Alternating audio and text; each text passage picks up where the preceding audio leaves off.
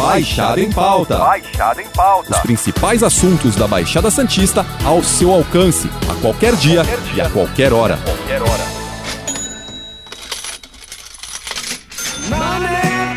O ano acabou de começar, mas as contas, ah, essas nunca param de chegar.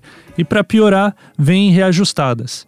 É IPTU, contas da casa, matrículas e materiais escolares, e para quem tem carro, a cobrança do IPVA e eventuais multas a pagar, sem contar os gastos feitos no Natal e Ano Novo. Mas e aí? Há o que fazer para evitar um golpe muito forte? Para não começar o ano já endividado e quem sabe ainda guardar um dinheirinho? Para saber como se organizar a fim de não ficar no vermelho, o Baixada em Pauta recebe a coordenadora do curso de Economia da Unisantos, a economista Célia Rodrigues Ribeiro. Bom dia, Célia, tudo bem? Bom dia, obrigada pelo convite. Célia, é, o começo de ano costuma ser geralmente assim mesmo, complicado, com muitas contas a pagar.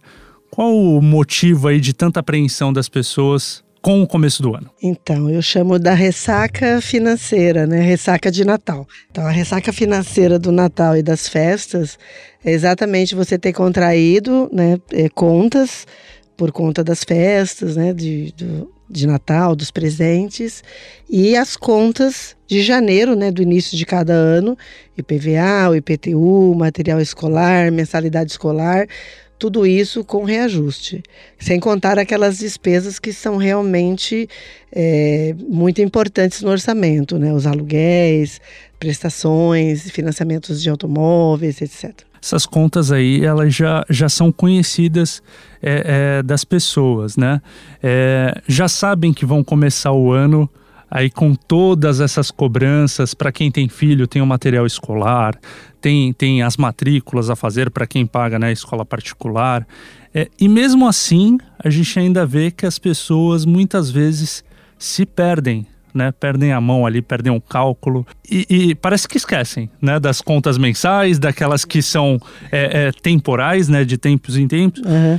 E comprometem muitas vezes uma verba, um benefício para aqueles que ganham, né, ou recebem o 13 terceiro, muitas delas comprometem esse benefício com as festas de, final de ano.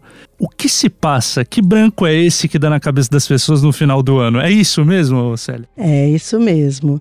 A gente tem uma, uma área da economia que é bem recente, chamada economia comportamental. E onde a gente derruba totalmente a teoria clássica de que o consumidor é um ser racional. O consumidor ele é dotado de uma irracionalidade. A primeira delas ele compra por impulso. A segunda, ele não tem noção da taxa de juros que é cobrado num cartão de crédito ou mesmo num cheque especial. Então, vai aí os primeiros conselhos do que fazer com o décimo terceiro. A pessoa tem que saber o quanto ele pode destinar para presentes, quanto ele vai destinar para ceia, se a ceia vai ser compartilhada, se as despesas vão ser divididas, essas coisas chatas que as pessoas não gostam de falar, mas que a gente chama de planejamento financeiro. Tem que começar o ano. Quem errou o ano passado, né? Estamos em janeiro e dá para a gente fazer o planejamento do ano todo. O pessoal costuma falar é pegar o lápis e papel, né? A caneta e o papel nem precisa. Tem, tem computador hoje, né? Não, não importa. Aplicativo tem como se organizar, né? Ferramentas para controle é o que não falta. Os bancos mesmo oferecem lá na sua conta, para você, inclusive, quando você vai pagar a conta nos aplicativos, para você discriminar que despesa é aquela. Ah, é uma, é uma despesa da casa, é uma despesa extraordinária, é uma despesa com financiamentos. Ou seja, o próprio banco ele induz você a organizar aquela despesa, né? Uhum. porque a lição número um do planejamento financeiro é você colocar em xeque receitas versus despesas. Ou seja, tudo que você ganha, inclusive o 13 terceiro teria que estar incluído Uhum. nesses recebimentos, aluguéis que você eventualmente tenha, não é algum prêmio, horas extras, tudo que você ganha extraordinariamente tem que estar naquelas é, expectativas de receitas. E isso você deve é, checar, contrapor com todas as suas despesas. O caminho mais fácil, eu acho, independente dos softwares, das planilhas, para mim até um caderninho serve. Uhum. Desde que você lixe ali com muito cuidado, com muita disciplina. Primeira coisa, quais são os seus gastos fundamentais? Então, quais são aqueles gastos que você não pode é, abrir mão, ou seja, você não pode deixar de pagar.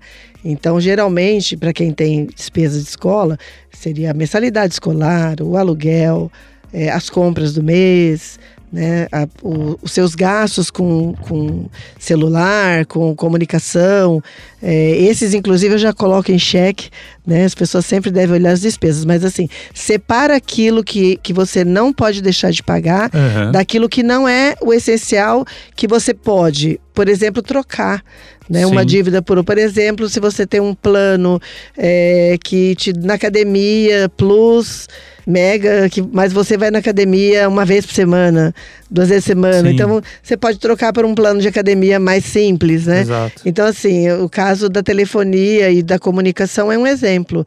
É, fazer planos familiares de comunicação, estabelecer quanto você gasta de celular e, por exemplo, de streaming, né? Contratando é, internet, esses são, assim, os vilões. Mas, na minha opinião, o maior vilão para o endividamento é o parcelamento. A gente vai entrar nesse ponto em breve. Mas eu quero te perguntar o seguinte: a gente já está aí nos aproximando do dia da segunda quinzena aí, né, de janeiro. É, muitas pessoas já comprometeram essa verba, como você disse, né, nas festas de final de ano e já começaram aí novas dívidas, né? É, pagando aí material escolar, é, pagando as contas, né? Que já começam a vencer.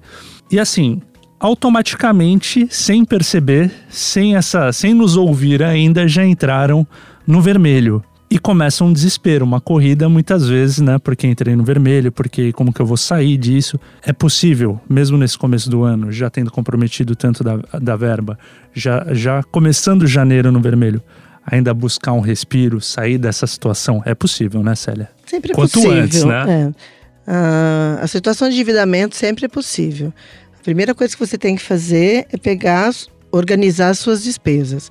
Então, ver quanto você está devendo no cartão, quanto você está devendo no cheque especial, é, de preferência, essas dívidas sempre devem ser trocadas por dívidas mais baratas. Significa você trocar a dívida de cheque especial e de cartão de crédito por um, por um empréstimo consignado, geralmente que já debita do salário, geralmente essas taxas são bem mais baixas. Dá para você negociar as dívidas. É, o que não dá é para você é, entrar na situação de inadimplência. E aí é uma outra situação. Que é Primeiro é você está né? é diferente. Endividado não significa inadimplente. Uhum. Então, muitas vezes a pessoa fica triste, ah, eu me endividei, eu estou inadimplente. Não, são coisas diferentes. Endividamento, quer dizer, você tem um, várias coisas para pagar e você percebe que no primeiro mês você dá conta, no segundo não vai muito e no terceiro vamos você já deixa de pagar uma dívida. Ou seja, quando você não cumpre um dos seus compromissos que já estão contratados, aí você, você entra no, no, no grupo da inadimplência. E aí a situação é complicada. Mas assim, em geral, o conselho é sempre negociar a dívida, uhum. não é? Negociar a dívida, tentar trocar, renegociar com o próprio banco, tentar uma taxa. Os bancos geralmente eles estão sempre dispostos a fazer uma, uma renegociação, tanto de empréstimos quanto de, de cheque especial, de cartão, mas trocar uma dívida cara por uma mais barata. Pegar uma taxa de juros, sei lá, de 12, 14 e trazer para 6, para 5, para 2, né? Não sei aí Uhum. É, que taxa depende que a da consegue, negociação, é, né? Da negociação. Mas, mas aí, Célia, a gente vê que tem muita gente que, quando enfrenta essa, esse tipo de situação, que o primeiro mecanismo que tem, isso a gente vê no, no dia a dia, né, das pessoas, familiares, colegas, que se encontram nessa situação, é de se retrair. Parece que toma um golpe, fica assustado e, e, e perde esse tino aí do negociar, do abrir a boca, né, do, do se comunicar, falar o que está acontecendo, fica até com medo muitas vezes de abrir o extrato bancário só para não ver aquele choque, aquele, aquele vermelho ali na cara, né? Como que é, é, totalmente oposto, né? A pessoa tem que encarar o problema de frente, né? Exatamente. Essa é a lição número um do planejamento financeiro, né? Você olhar suas despesas. Isso serve para finanças pessoais e para as finanças do país. Quando eu tenho gastos e as, as minhas rendas, as minhas receitas não são suficientes, eu tenho duas saídas ou eu corto os gastos ou eu aumento minhas receitas. Então, é por isso que muitas pessoas procuram um segundo emprego, procuram fazer um bico, procuram é, fazer hora extra, né? Quer dizer, procuram aumentar a receita para sair dessa situação. E mais o mais comum, né, é que você corte mesmo os gastos. Então, cancelar as despesas que são mais supérfluas, aquelas que não têm a relevância para é, para a qualidade de vida da família, né? Porque sempre o planejamento financeiro é para a gente ter maior qualidade de vida. Quando a gente está endividado, a qualidade de vida reduz, isso afeta a saúde das pessoas. E quando você, você bem observou mesmo, as pessoas se retraem. Às vezes você nem entende por que, que a pessoa está irritada, ou então por que, que a pessoa está mais fechada e ela não quer conversa, porque muitas vezes ela está enfrentando mesmo uma situação de endividamento. Algumas pessoas têm vergonha de ter se endividado, então elas ficam numa. Elas começam num ciclo que é, começa a afetar a saúde mental da pessoa. Né? O endividamento ele traz muita angústia, né? ele traz muita agonia das pessoas que estão nessa situação. É algo que a gente não para para pensar, né? Como isso impacta. É, é, a palavra até isso, né? Na economia, saúde total, saúde mental, financeira. O dinheiro ali, né? No, no final das contas, ele mexe com a cabeça literalmente da pessoa, né? É, tanto para o bem e muitas vezes ela se, se perde nisso, né? Ganhou, teve o benefício de final de ano, opa, um dinheirinho a mais e aí acaba trocando os pés pelas mãos, gastando mais do que pode, é, quanto para o mal, que aí quando ela ela se encontra, se vê na situação de endividada e aí pode, se não tomar cuidado, ladeira abaixo com o psicológico, Exato. né? Até pro presente das crianças, né? Uhum. Por que não conversar com a criança qual é o limite que você tem para os presentes, Sim. não é?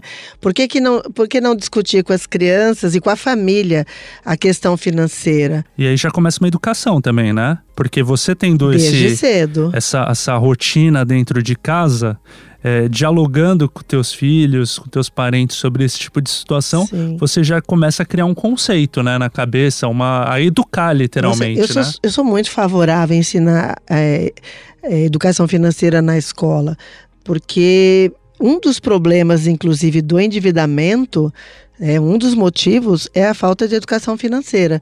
Ou seja, as pessoas elas não mantêm uma disciplina em relação à sua renda.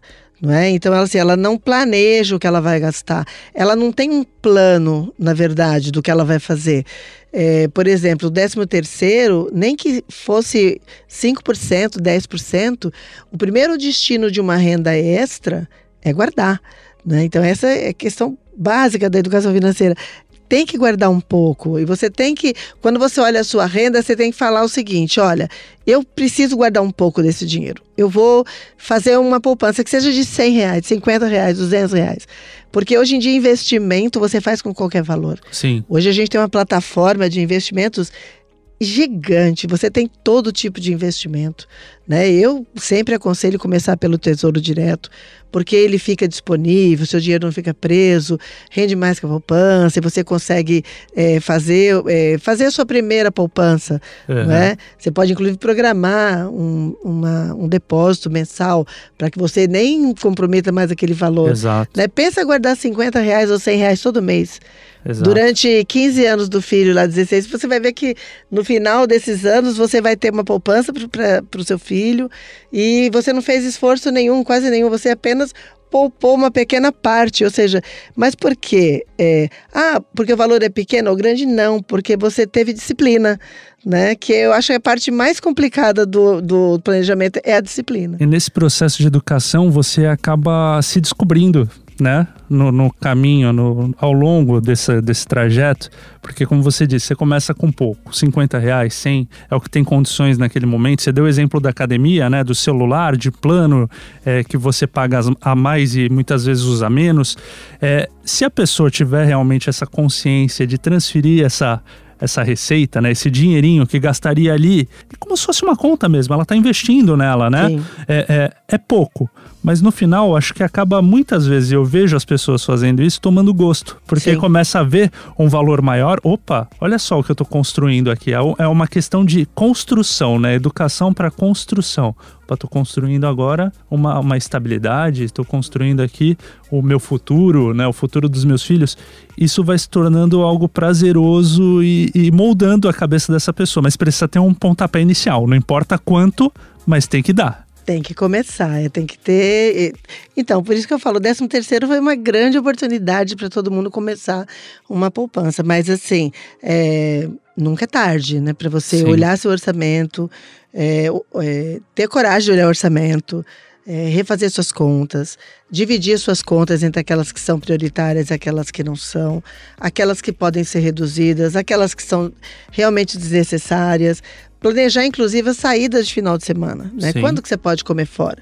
Né? Uhum. Eu lembro que em alguns momentos da vida, né, quando estava num projeto de, de comprar o meu imóvel, é, eu sacrifiquei muitas férias, né, muitos finais de semana, é, do tipo, não, meu dinheiro vai dar para uma pizza, meu dinheiro não vai dar para pizza, vai dar para alugar um filme, né, na época tinha as locações. Então, assim, você tem que definir o que você quer, é, ou trocar o carro, aí, aí você teria que... São as metas, Na verdade, assim, né? é, suas metas de qualidade de vida. Ah, eu quero trocar o imóvel, eu quero trocar o carro, eu quero ter meu primeiro imóvel, eu quero é, garantir um dinheiro para a faculdade dos filhos, eu quero fazer uma viagem por ano. Tudo isso começa com planejamento, claro. né? E para cada um desses planejamentos você tem também uma possibilidade de investimento, né? Você pode criar um fundo para cada coisa também. Aí vai da questão da educação. Mas aí eu vou te provocar com uma com um ponto aí que a gente já, já discutiu antes aqui de entrar no podcast, que é justamente a questão do brasileiro que muitas vezes sofre muitas vezes não, a gente, todos os brasileiros sofrem com a inflação né, do país. É, muitos com salário mais curto, né? É, e essas pessoas muitas vezes dizem que não tem como economizar, que sobra zero, porque elas têm ali que é, se manter, sobreviver, e aí não tem academia, não tem celular, que é questão de comer e de, de, de, de moradia. Para essas pessoas, já que a gente está falando de educação financeira também, de organização, você me disse que sempre dá, sempre tem um jeito. Como colocar para essas pessoas uma, uma situação dessa de organização financeira, de educação financeira, Célia? Então, o planejamento financeiro, ele não tem idade, ele não tem classe social, ele não é para o homem, para a mulher, ele é para todos. Então, a educação financeira, ela vai te orientar é, a quanto eu posso gastar com alimentação. Então, de repente, você buscar e ter estratégias para reduzir. É, eu lembro que teve uma época que, inclusive, fazia-se compras coletivas. Né? Eu morei em São Paulo um tempo e existiam as compras coletivas. O que, que eram as compras coletivas? Você comprava no atacado né? Então várias famílias se juntavam Sim. e compravam no atacado, porque você comprava os hortifrutis que geralmente são mais caros, né? É, comprava mais barato, definia o que ia comprar e isso saía muito barato para todo Sim. mundo. Então assim existem estratégias, né? Então a questão da alimentação tem, tem várias ideias, né? A respeito da alimentação, principalmente, né? Comprar, não comprar, comprar só frutas da época, comprar os alimentos da época, comprar é, os alimentos que estão em oferta, aqueles que estão mais disponíveis. Então, por exemplo, muitas vezes ah, a carne está muito cara, então ah, você tem frango, você tem peixe. Então, assim, você sempre pode estar tá mudando. Tem ovo, né? Tem ovo, tem, tem outras proteínas, tem feijão, uhum. né? Feijão é proteína. Então, assim, você se organizar para gastar aquilo que está dentro do seu orçamento. E a, e a gente pensa que não gasta com besteira, mas muitas vezes até uma balinha, né? Ah, você tem lá uma pessoa todo dia ela está lá comprando comendo um docinho. Ah, mas o docinho, é, o docinho custou 1,50. Pega 1,50, multiplica por 7, multiplica por 30, multiplica Não, por, por pelos 30, a gente por 365 no, dias, é, né? Já vamos chegar nos então, 50 do mês, aí né? você pensa assim, ah, para onde o dinheiro vai? É só olhar que você vai descobrir que o dinheiro vai para algum lugar e às vezes para um lugar onde ele não deveria, né? E, e Célia, me diz um negócio, é, você falou de, em determinado momento, a pessoa está endividada, então a gente mencionou aqui, passou também sobre educação financeira, é, e a gente estava falando de endividados, inadimplentes e tudo mais. Eu queria te perguntar, para finalizar aqui a nossa conversa, é, sobre as pegadinhas no meio do caminho. É, por exemplo, você citou o renegociar com o banco. Mas tem algo que você orienta as pessoas a nunca fazerem? Tipo, por exemplo, parcelar um cartão de crédito. Tô dando um exemplo, né? Posso estar equivocado aqui. Mas quais são as pegadinhas para a gente encerrar aqui, pessoal? Parcelar fugir? o cartão de crédito é impossível. Né? Uma das taxas de juros mais elevadas. O Brasil tem ainda taxas de juros muito elevadas. Comparado com qualquer país do mundo ainda, elas são muito altas. Eu, eu, o meu conselho é não parcele dívidas. Se você quiser comprar um eletrodoméstico, se você quiser comprar qualquer coisa, junte o dinheiro e compre à vista. Porque o caminho da inadimplência começa com endividamento e o endividamento começa com parcelamento. Então, assim, você quer comprar alguma coisa? Espere mais tempo. Junte o dinheiro. Compre à vista. Negocie, né? Se você vai comprar à vista, procure o melhor preço. Não compre de impulso. Cuidado com o cartão de crédito. Cuidado com os cheques especiais. De preferência, não tenha. A gente tem, às vezes, por uma segurança assim, mas não use. Né? Ele é realmente para uma emergência, mas ele é um crédito. Perfeito. Célia, muito obrigado pela sua participação no Baixada em Pauta. E na semana que vem nós voltamos com outro convidado e assunto. Lembrando que esse podcast está disponível no G1, Apple Podcast, Spotify, Deezer, Google Podcast e Castbox. Nos aplicativos existe a opção para você assinar esse podcast e receber um aviso sempre que um novo ficar disponível. Eu sou o Matheus Miller e encerro Baixada em Pauta por aqui. Até a próxima. Tchau!